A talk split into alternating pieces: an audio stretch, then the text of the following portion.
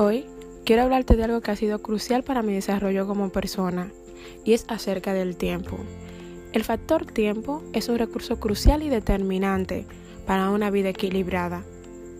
Hay dos tipos de personas, las que manejan su tiempo y la que el tiempo es que le maneja. Aquellas personas capaces de manejar su tiempo son las que disponen de objetivo claro día a día. Se caracterizan por su precisión y un gran marco de organización trazan metas bien definidas y alcanzan lo que se han propuesto.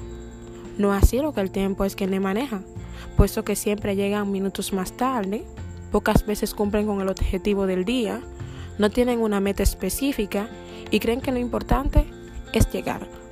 Sin embargo, se la amontona trabajo del día anterior y siempre van muy rápido, pues obvio, van tarde. Manejar tu tiempo es algo que debes saber hacer y si no lo haces, no pasa nada. Nunca es tarde para aprender. Esta noche, toma 10 minutos de tu tiempo y haz una lista de 5 a 8 cosas que quieres lograr mañana. No importa si es leer un capítulo de un libro, hacer una hora de ejercicio, lavar la ropa o concluir una tarea que llevas días posponiendo. Solo haz tu lista y mañana al final del día revisas cuántas cosas lograste. Verás qué bien se siente. Vamos, lógralo. Es tu tiempo, tu reloj.